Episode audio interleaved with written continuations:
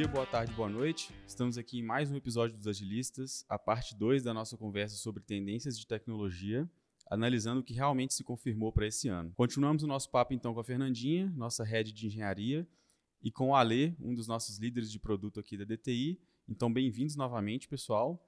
No episódio anterior, nós paramos falando de eficiência digital e agora vamos dar sequência nesse tema, devolvendo a palavra para a Fernandinha. É, e sobre esse, essa parte, né, que a gente está falando aqui muito sobre eficiência digital e produtividade, que a gente já falou, inclusive, no início do episódio também, eu queria contar para vocês um negócio legal que aconteceu, que eu fui numa palestra, num evento da AWS, essa semana, semana passada, e eles começaram, gente, eles começaram o evento da AWS falando é, sobre produtividade. É, e falando, assim, o quanto, quantas features eles entre, entregam por minuto, por a cada X minutos. Então, assim, é um grande player, né, uma big tech, né, da Amazon, falando sobre produtividade também. Então, esse tema tá muito mesmo uhum. na, na boca de todo mundo. E eles trouxeram um, um, tema, né, uma palavra lá que eu ainda não tinha escutado, que é, chama frugalidade. Que eles falam que essa, esse momento de eficiência digital, ele exige das pessoas frugalidade. Que, o que, Gente, que, é, isso? que é isso? Também não tinha ouvido falar. É, vamos precisar é, de mais um momento glossário. É, um momento glossário. O que, que eles falaram que é isso? É você fazer mais com menos. Isso é frugalidade. E que isso faz com que as pessoas pessoas sejam mais engenhosas e mais criativas. E eu concordo 100% com isso, porque a gente está vendo isso na prática. Quando a gente fica, né, gente, a gente tem que ser mais produtivo, porque tem uma hora que a gente não consegue mais ser produtivo com as mesmas, fazendo as mesmas coisas. Então a gente precisa ser criativo, a gente precisa usar a ferramenta de IA, a gente precisa, né, medir mais coisas, a gente precisa rever os nossos ritos, a gente precisa entender onde que estão os nossos gargalos, a gente precisa ser criativo e engenhoso para ser mais produtivo. Então eu achei isso muito incrível, enfim. Não, queria não, a gente, tava, a gente tava. Como é que chama a palavra de novo? Frugalidade. Frugalidade. Isso. Eu falava o tempo todo ao longo desse ano fazer mais com menos, e o tempo todo eu estava falando de frugalidade. É, pois é, e eu acho que é incrível isso que você está comentando, Fernandinha, porque assim, não é uma corrida desenfreada para poder fazer mais desorientadamente para entregar qualquer coisa. É, é com critério. É. Assim, não é só você entregar mais features, você virar e falar, olha, foram tantos pontos, agora aumenta a quantidade de pontos, mais pontos, mais pontos a cada sprint. Porque se você não entregar coisas que geram valor, continua não tendo um, uma razão de ser, né? Então é maravilhoso esse termo. Faz muito, muito sentido. Aproveitando a parte de engenharia ainda, a gente comentou sobre ferramentas no e low code. Eu sei que é um negócio que, que também entra tem... muito na linha de produtividade. Né? Porque... Tem estado na sua rotina. Sim.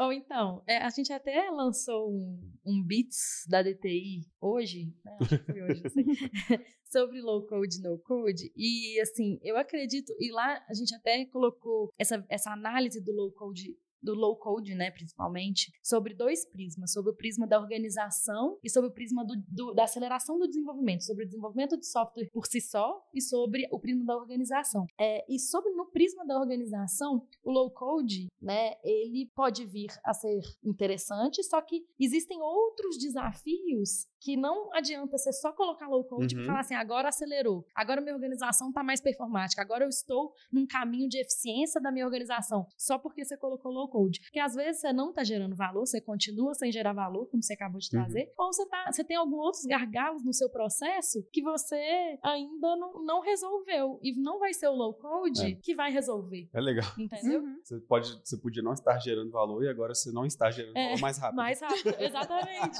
exatamente. Né? Exatamente. Às vezes você não sabe priorizar o que é mais importante para sua organização e agora você está né, gerando um tanto de coisa que vai continuar não sendo importante para sua Sim. organização, né? Então, sobre o prisma da, da organização, eu acho que é importante falar isso sobre o low Com certeza, com certeza. Mas sobre o prisma do software, de fato, assim, acelera. Né? Sim. Acelera. É, a gente pode falar que existem algumas situações específicas, né? Que eu acho que o, o fazer, né, usar o low code é, é ainda mais útil, né? Vamos falar, por exemplo, se eu preciso testar rápido uma hipótese, uhum. low code. Preciso fazer um MVP e realmente fazer um MVP, low code, me parece, né, ser um negócio é, que talvez, que é meio autocontido também, né, que é, ah, eu preciso testar rápido, eu preciso desenvolver um negócio muito rápido, eu preciso, não quero me preocupar muito bem com a minha infraestrutura ou com segurança ou com como isso vai escalar. Poxa, low code te cabe muito bem. Hum. Ou então, né, tem um, um, um, software que é até grande, mas eu tenho um, um, um módulo do meu software que é de cadastro ali, né, que são integrações mais simples ou uma utilização por um público menor ou uma utilização interna. Low code pode ser uma boa estratégia. Agora, usar low code em aplicações muito grandes que tem muitas integrações ou que vai crescer muito, né, ou, ou que vai ter uma manutenção muito constante. Esse tipo de coisa você já pode ou que você vai precisar, um pouco, vai precisar né? ter um domínio muito amplo sobre a experiência, né? Isso, isso aí, exatamente. Uhum. Você precisa ter um, um domínio muito grande. Ou você vai precisar criar features muito complexas já tem ali. Inclusive, estamos construindo um material para ajuda à tomada de decisão. Não sei se já vai ter saído Sim, na época no, na Bits, na Bits já. Ah, já saiu? Já, ah, então saiu. Então beleza, saiu então procura, na gente. A gente é, coloca, a gente coloca no, na descrição, é. coloca no Instagram. E, é, e, e, é, o que motivou a gente a fazer isso, inclusive, foi muito porque eu, eu pelo menos, como eu, eu me vi muito obrigado a estudar low code, ao longo desse ano, porque acho que sim, essa profecia virou realidade, não saiu da boca da galera. É, mas eu vi de tudo. Eu vi iniciativas de sucesso em que realmente acelerou, permitiu testar alguma coisa mais rápido ou construir alguma coisa que era mais simples, saiu com um custo menor mas eu também vi iniciativas de muito insucesso, sabe? Que lá na frente esbarrou em alguma limitação muito grande da ferramenta, ou que escolheram a ferramenta que não era devida, Sim. ou porque só um pedaço do problema poderia ser resolvido com low code e apostar como se fosse uma bala de prata para tudo. Nossa, vamos usar aqui OutSystem uhum. para tudo, né? Por exemplo. E também vi questões até financeiramente, por exemplo, porque às vezes a organização entendendo que, beleza, eu vou desenvolver com, sei lá, um terço do tempo, mas vai pagar um custo de licenciamento enorme para um problema que, que, vai ser, que ao ser resolvido não tem nem retorno, sabe? Às vezes é uma uhum. ferramenta interna da empresa, etc. Então, tipo assim, que que sentido que faz isso, sabe? Às é. vezes demorar um pouquinho mais para construir algo que ia custar menos no longo prazo poderia ter sido uma decisão melhor, sabe? É, exatamente. Essa parte de custo eu acho que ela é bem importante mesmo. Algumas ferramentas são bem caras, elas realmente assim, elas têm muitos componentes, é, muitas coisas, é, elas têm tipo assim, coisas muito prontas mesmo, mas são bem caras. É. E aí tem que ver aí, né, o custo-benefício. É, vale eu pagar o licenciamento para todo mundo aqui dessa é. ferramenta ou vale eu pagar um time que vai desenvolver uma, uma solução customizada? Sem contar que quando eu estou nesse tipo de ferramenta de low code, eu também fico um pouco é, acoplado àquela uhum. ferramenta. Dependente, né? Dependente daquilo. É, de qual, ah, o futuro disso, enfim. É, eu acho que isso é, são uhum. pontos muito relevantes a serem, a serem levados em consideração. Mas tem uma outra vantagem também do low code, que também acelera, é que traz pessoas que não são técnicas é, pra um, pra, de aprendizado um poder é boa, né? de desenvolvimento, né? Sim, tipo assim, de, de, de, testar. Eu acho que principalmente a galera do design do produto, se conseguir usar bem essas ferramentas, uhum. consegue testar bem, por exemplo, hipóteses. É. Né? Uhum. Ali na hora de um trabalho, sei lá, de sombra, ou de um trabalho é, enfim, né, de discovery ali, que daria já para testar uns negócios muito é. mais rápido do que a gente, ou, talvez, né, no passado uhum. testou. É, e existe um conceito de restrição habilitadora como uma das heurísticas de design, que por mais que, assim, esteja pegando emprestado, que não é exatamente isso na, né, na ponta da caneta, mas ajuda a educar também, dependendo da maturidade do time, das pessoas envolvidas, você colocar uma restrição de ferramenta para poder validar uma hipótese, você vira e fala: aqui é uma POC, aqui uhum. é um uhum. teste, não é escalável, isso não é a solução definitiva. A gente sabe que, assim, isso daqui representa a solução, vai ser mais interativo do que um protótipo navegável, mas não vai chegar no que a gente precisa ainda. É um é. teste. Talvez essa abordagem ajude demais a trazer uma conversa que ela vai além do calma, ainda não é isso, não sei o quê. É, uma conversa que, assim, tecnicamente falando, nem se você quiser, dá para poder fazer. É, eu acho que aí até habilita o MVP de verdade mesmo. Exatamente. É, tipo assim, eu vou criar um negócio aqui uhum. que, assim, se você quiser escalar ele no futuro, não vai ter jeito, entendeu? Assim, é. Então, assim se você quiser ter um, um arcabo, né, se você quiser usar isso aqui para um cliente final com segurança, com uma, enfim, uma performance gigantesca, infelizmente não vai ter jeito. Então, até habilita os MVPs de verdade, que são testes, né, que são provas uhum. de conceito uhum. e que depois eu realmente vou dar, dar para a TI né, uhum. a, o poder de falar assim: agora vamos trabalhar escalabilidade, segurança, performance, e que talvez não vai ser uma ferramenta é, de low code, sim. vai ser um negócio pro code uhum. e tudo mais. É, e, e, pode até soar estranho eu falar, por exemplo, ah, porque não dá para escalar, é um negócio educativo, de mas é porque muitas das vezes a gente precisa validar além do fluxo, a gente precisa validar além do visual, de como está a organização dos componentes, de como são os critérios. A gente precisa validar se vai entrar na rotina das pessoas, se realmente vai ser utilizado. E para isso, um teste que você vai gastar uma semana para poder desembolar mas alguns dias para poder testar, é muito mais viável do que você ter que construir um MVP de verdade, assim, né, pro codes e, e com mais complexidade, para que as pessoas de fato digam lá na frente, porque elas vão ter validado a interface do ponto de vista de protótipo, né? Uhum. Elas podem ter validado, mas é aquele negócio entre o atitudinal e o comportamental, né? De beleza, falei que ia utilizar, que ia mudar minha vida, na prática vai dar trabalho, e aí eu não, não sei se eu quero mudar minha rotina agora, sabe? Então, uhum. utilizar soluções no code, low code para fazer esse tipo de teste pode ajudar a validar assim num nível mais profundo, que mitiga realmente uhum. o risco de investimento. Agora, antes da gente ir para o próximo tópico, quem entendeu que beleza, low code, o padeiro vai fazer a aplicação, eu acho que essa galera só que se enganou um pouquinho.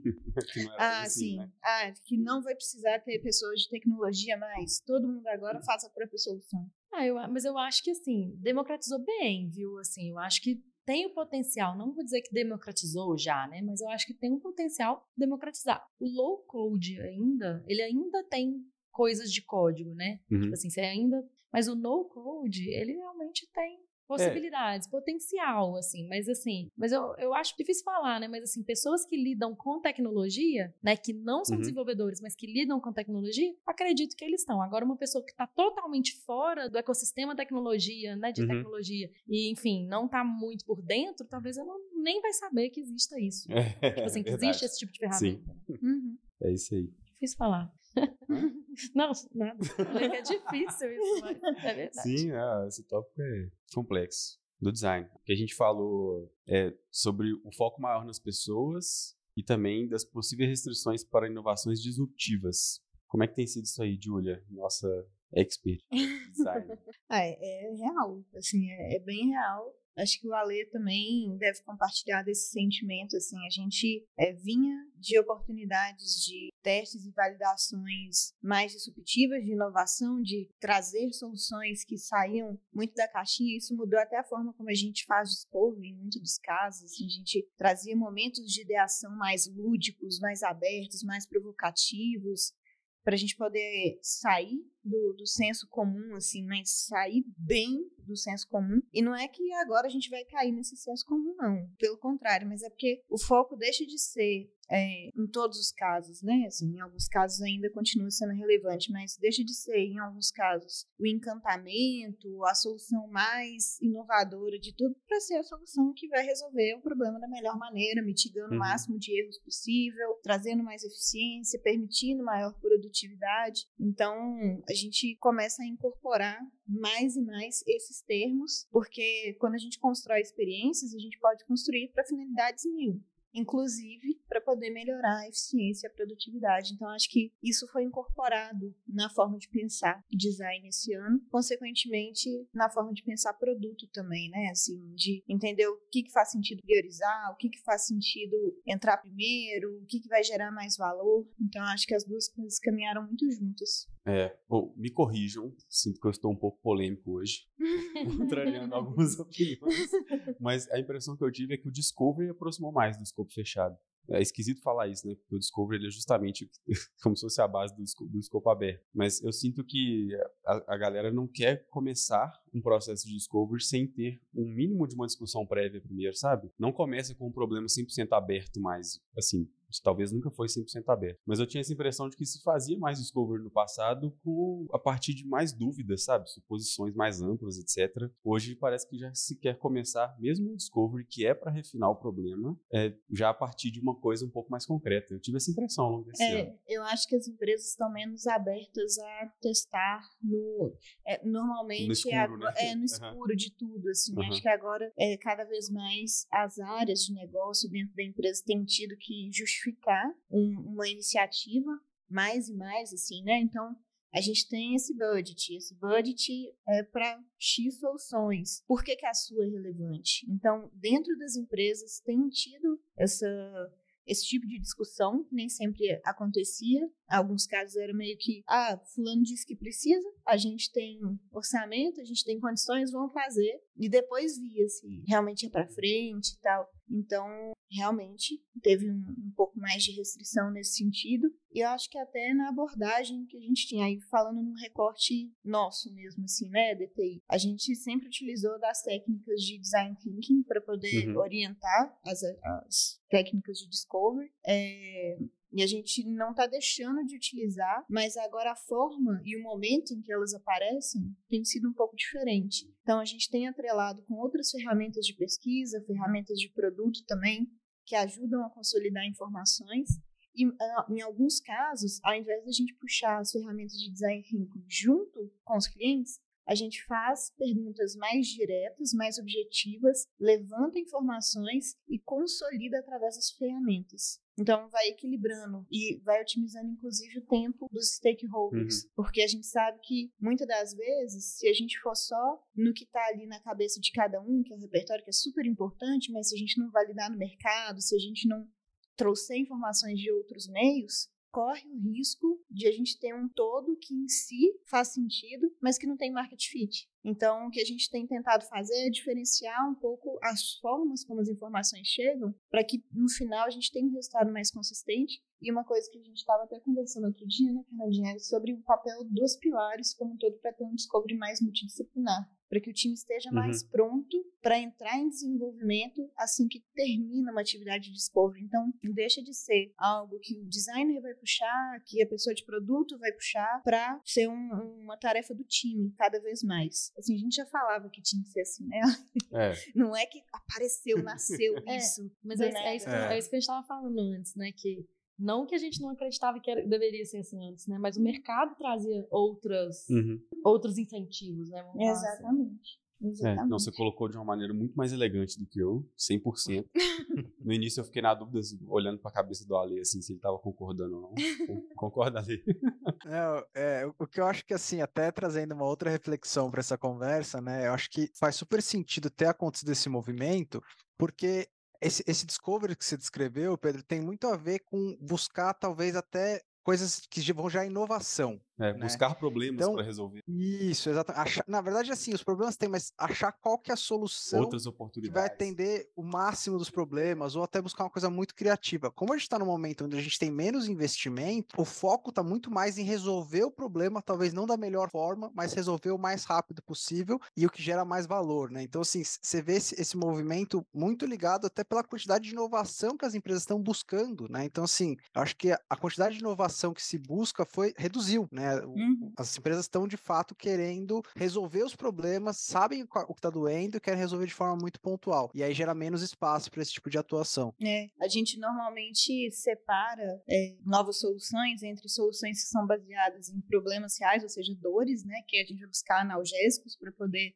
facilitar a rotina de quem quer que seja que está sentindo aquela dor, e soluções que são baseadas em oportunidades. E aí é um tiro um pouco mais no escuro, assim. Pode ser que tenha aderência, se as pessoas pensarem que aquilo ali pode encaixar de alguma forma na rotina delas, mas não necessariamente é baseado num problema. Uhum, assim. Para essas que são baseadas em oportunidade, realmente ficou um pouco mais é. restrito. Talvez é, é, o que foi minha percepção que fosse mudança no processo, na verdade, é a natureza das demandas que estavam vindo. Uhum. Vou falar uma palavra que não surgiu nesse episódio. Eu acho que a gente falou dela bem, é, bem superficialmente lá no início do ano, mas assim, eu quase que não ouvi mais. Metaverso. Não é mesmo, né? Tava com saudade? e aí, Fernandinha, o que, que aconteceu não. com o metaverso? Oh, nem sei te dizer. de tanto que eu não parei de ouvir, de fato, né? Assim. É, eu acho que em algum momento lá pro, lá pra, sei lá, junho, é um pouco antes desse ano, eu ouvi alguma coisa sobre a meta voltar a ter um pouco mais de investimento. Eles tinham praticamente cortado tudo, né? Assim, deram atrás, voltaram atrás grandão uhum. com a, a aposta gigantesca que eles fizeram e depois eu vi essa notícia de que eles estavam voltando a apostar um pouco mais de novo e tal. Mas assim, realmente, acho que essa foi uma profecia que realmente não vingou. É, a gente tem falado cada vez menos sobre o tema, talvez seja questão de momento, né? Até porque com o fim da pandemia as pessoas estão muito preocupadas em viver, de verdade, de estar na rua, encontrar pessoas e se reunir. E era uma demanda muito de a gente tentar simular essa realidade Sim. quando a gente estava privado disso, né? Então talvez, assim, não acho que deixe de ser relevante 100%, mas adia a prioridade até pelo foco, né? É, eu tô até, até busquei aqui na. Boa. Ao vivaço aqui alguma coisa sobre. E aqui tem até uma, uma notícia da Forbes falando assim: cinco provas de que o metaverso não morreu. Pelo Olha. menos como foi imaginado. E aqui tava falando né, que vários artigos. Isso, isso foi uma, uma notícia aqui de maio de 23, mas falando que nas últimas semanas vários artigos falaram que o metaverso tinha morrido, que é uhum. é isso, assim, a galera parou de falar sobre mesmo, né? Uhum. Mas que diz aqui que ainda existem, enfim, coisas sendo feitas e, e mas realmente foi um grande boom, né? Em 21 e 22 a gente falou muito é. de metaverso. No Entre Chaves mesmo tem um episódio sobre metaverso, mas aqui ele tá falando assim que não morreu, é, porque é um caminho sem volta, diz, diz, aqui esse artigo do, da Forbes. Mas eu tô, tô, tô, lendo, tô lendo aqui ao vivo, gente. Peraí. Deixa eu ver se tem alguma coisa aqui. Mas a, a, euforia de 2021, ela realmente não. É, não estamos vendo, né? Pelo menos agora. É. Porque acho que é muito disruptivo também, né? Acho que mais, assim, porque a inteligência artificial veio com muita, muita força. Muito mais, é. Muito mais força. E aí todo mundo virou o olho Virou isso, o olho, exatamente. Os investimentos também viraram o olho para isso. Até né? teve lançamento de óculos de realidade aumentada, né? Uhum. Microsoft, o próprio Facebook Apple. também lançou. Apple. Uhum. É, eu posso estar confundindo as grandes aqui. é isso aí. É. Mas aí, sim, falamos sobre vários temas, sobre várias tendências dá para falar mais ainda, né, sobre coisas que a gente talvez não mencionou, que apareceu. E aí, para poder aproveitar esse finalzinho, vocês perceberam coisas que a gente não previu, que apareceram, vieram, que tomaram as nossas conversas, as decisões? Olha, assim, eu acho que, para mim, né, assim, o que a gente, a gente falou muita coisa, né, então acho que a gente conseguiu prever bem, assim, o que ia acontecer em, 2023 aqui de, de tendências, né, e até com, com o assunto sobre a, sobre a meta, né, é, o metaverso, eu acho que a questão da inteligência artificial, ela tomou um espaço muito grande até de surgir outras coisas, né, então, assim, é, eu vejo muito mais coisas que não, a gente não preveu do, do sentido da inteligência artificial, ferramentas que a gente já discutiu aqui, do que de fato algo muito revolucionário que mudou o, uhum. o rumo do ano baseado num lançamento, né? Então, para mim, o impacto da inteligência artificial foi tão grande que ofuscou qualquer outra coisa que saísse junto aqui, né? Sim. É, eu concordo, assim, acho que foi, teve muito, muita coisa, né? É, igual eu falei no início, né, desses copilots e as empresas quase que numa corrida maluca para tentar né, uhum. ter algum tipo de aceleração dentro né, das, suas, das suas ferramentas e tudo mais. Acho que foi o grande, o que a gente viu de mais forte. Mas, é, ainda nessa perspectiva de eficiência, eu acho que teve um termo que surgiu com mais força também, que é o FinOps né? Hum, que é de sim. gestão de custo em nuvem. Que também né, tem de, um entre-chaves, tá? É, tem um entre-chaves sobre, né, sobre FinOps, que eu acho que realmente foi um termo que tem tudo a ver com eficiência, com gestão de custo, né, mais, mais rígida. É, responsabilidade como, financeira. responsabilidade é. financeira, sobre como trazer os custos para, né, dar um shift left no custo, né? A gente falou, a gente sempre ficou falando sobre dar um shift left na segurança, agora a gente está falando sobre dar um shift left no custo, que é trazer o custo para antes do no processo, antes de chegar a fatura, né? Eu saber os custos da minha infraestrutura, do meu time, né, da minha nuvem, antes de realmente receber a fatura, eu conseguir ter um controle muito mais consciente de custos. Sim. Eu acho que foi um negócio que a gente é é, em 23 aqui falou mais e a gente não tinha conversado sobre, né? Não, é, eu só ia comentar isso. Realmente, isso é uma parada que não entrou nas nossas previsões, mas, uhum. mas rolou, né? E tem tudo a ver com eficiência, né? E produtividade. Tô 100%. 100%. Né? Um outro, um outro tema também que eu tô vendo é, que tá vindo com mais força também é sobre sustentabilidade, que tem um pouco a ver também com FinOps e com eficiência, uhum. com tudo isso. É, eu acho que tem um pouco, né? Que é sustentabilidade da gente conseguir é, gerenciar melhor os nossos recursos para minimizar impactos ambientais. Então, tiveram algumas empresas que lançaram coisas é, falando sobre isso, né? A própria, eu falei que eu fui no evento da AWS, um dos pilares que o framework, que eles chamam de Well Framework, se eu não me engano, da AWS, é, é de sustentabilidade. Então, uhum. acho que essa, essa palavra aí pode vir também, tá vindo, tá crescendo também, para a gente ser um pouco mais sustentável quando a gente planeja nossas soluções. Uhum. É, sobre sustentabilidade, a gente só comentou no de design, sobre é, Planet Centric Design. Sim, Planet Centric Design. Isso me lembrou um pouco do das palestras do Config que teve esse ano, né? A uhum. conferência em Figma. É, um Você assistiu o Config? Olha, acredita? Que isso, gente, que orgulho! Eu não só faço murais, agora eu assisto, assisto conferências de design também. E uma que me chamou muita atenção, e eu, não, eu acho que a gente quis falar um pouco sobre esse início do ano, mas a gente não deu muito foco, falou sobre design ético, né? Uhum. que é design com responsabilidade sobre o impacto social, o impacto nas pessoas e tal. Foi uma das palestras que mais me chamou a atenção. É, inclusive, foi no Config também que o cara da Airbnb falou, não foi? Sim, foi. É, foi no Config. Essa, que ela faz sobre os PMs e tal. Pois então, é. tô aí, Júlia. No período que você estiver ausente aí, eu, eu vou estar tá, é, pesquisando sobre design pra gente. Ah, maravilhoso, maravilhoso. Design tá em ótimas mãos. Só falando né, o nome do, do framework que eu tava falando da AWS, é o Well Architected, o well Architected Framework. Um ah, framework de, de, da AWS, né, de, de arquitetura, e eles têm esse pilar de sustentabilidade. Legal. Acho que é. Bom demais. Uma coisa que a gente não comentou, eu acho, em nenhum dos episódios, mas que veio meio embutido nessa questão de eficiência, produtividade, necessidade de controle, coisa do tipo, em muitas empresas, foi a questão da diminuição do home office. Ah, Sim. nossa, eu ia falar isso. Eu tava com alguma coisa aqui, uma pulga. E quando a gente falou de metaverso, aí a Fernandinha falou de ah, as pessoas estão querendo se encontrar mais. Aí, e não tem muito tempo que eu vi a notícia que o Zoom colocou a uhum. galera de volta pro escritório.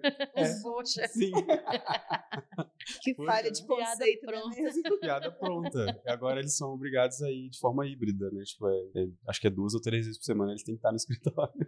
É. E o Zoom foi quem mais navegou, né? Tipo, na, na onda do, do home office na época e eles mesmos estão, bom, sei lá se são um tiro no pé o que, que é, mas enfim, piada pronta é, né? Uma contradição, pelo menos. É, minimamente uma contradição. Mas sim, rolou isso mesmo. Até vi essas notícias recentemente, tipo, cidade, grandes cidades igual Nova York, eles estão preocupando em, é, nos grandes centros urbanos em transformar os escritórios vazios em áreas residenciais de novo. Né? Porque não conseguiram voltar com a ocupação total, apesar de ver um crescimento. Né? É. Mas, sim, Até aqui, que é um pouco menor do que Nova York, um pouquinho menor. A gente tem visto o mercado imobiliário virar uma loucura, né? Sim. No começo da pandemia, um tanto de gente saiu da uhum. cidade para poder buscar é, morar no interior, e aí acho que Ale em São Paulo também deve ter visto isso, um monte de gente indo para cidades ao redor para poder é. trabalhar de casa e ter mais conforto, ter um, a possibilidade de ter um quintal, um espaço ali com verde e tal. E agora o movimento contrário, todo mundo querer voltar para os centros para poder conseguir, seja encontrar pessoas com mais facilidade, seja poder voltar para esse formato híbrido. Então, é, é, é, um, é uma questão bem polêmica, né? Essa parte do híbrido, do é. remoto. É. Mas fato é que realmente, assim, presencial a gente tem, a gente tem ganhos que a gente não tem no home é, office, Eu acho né? que a conexão não é a mesma. Fato, a conexão não é a mesma. Então, fato esse é, né? Que a gente tem ganhos que a gente não tem no home office. Uhum. Mas o home office também tem alguns ganhos que, Ele também que permite certas coisas. Tem, que... né? Que permite certas. Tem uma flexibilidade que o presencial não tem.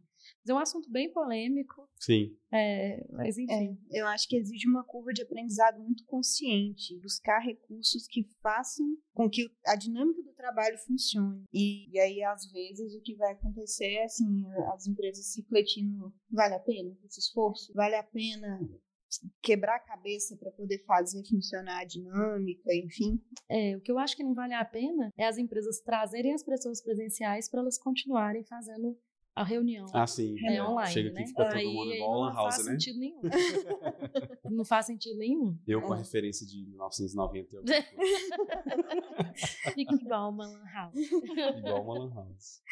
E o que, que você viu, Ale? Eu acho que assim, a questão do, do home office, eu vejo uma preocupação muito grande das empresas em trabalhar a questão da cultura de trabalho, né? Então, assim, é, eu, eu vi algumas notícias falando sobre isso, que a volta, né, do pro presencial ou híbrido, é, tá muito ligado a como se cria uma cultura de empresa para as pessoas que trabalham na empresa, assim. Então, ao ficar muito longe, as pessoas não têm essa conexão tão grande com a empresa, gera, às vezes, uma, um afastamento entre líderes e liderados. Então, existe, de fato, algo que as empresas não souberam resolver no home office, né? Então, e, e, aí eu acho que assim, de novo, sem entrar na polêmica do certo ou errado, eu acho que as, as empresas, elas, por não saber lidar com esse cenário, eles optaram em dar um passo atrás para ir aprendendo a lidar com isso, né? Então, a resposta né, intuitiva deles foi assim, ok, se não está funcionando, a gente vai dar um passo atrás para ver o que, que deu errado. Né? Então, acho que o híbrido tem um pouco disso. Algumas empresas já voltaram presencialmente 100%, né? Conheço empresas que já estão 100% presenciais, e isso talvez seja até um pouco drástico, né? Porque depois que a gente vivenciou o home office, é difícil a gente voltar para a realidade de cinco vezes no escritório, né? Então, o híbrido parece o meio do caminho por enquanto para ajeitar esses problemas que as empresas estão encontrando. Boa. É isso aí, galera. Nossa, a gente falou de coisa demais. Acabou não. que tinha muita tendência. É, não. Foi um catálogo para todo tipo de é, por mim, a gente Gosto. faz todo ano. A gente é, faz no início do ano as tendências e lá para frente a gente confirma as nossas profecias. Exatamente. É, vale fazer mais um no final do ano para ver se e aí. E, e é o que a gente falou no mesmo, meio. É.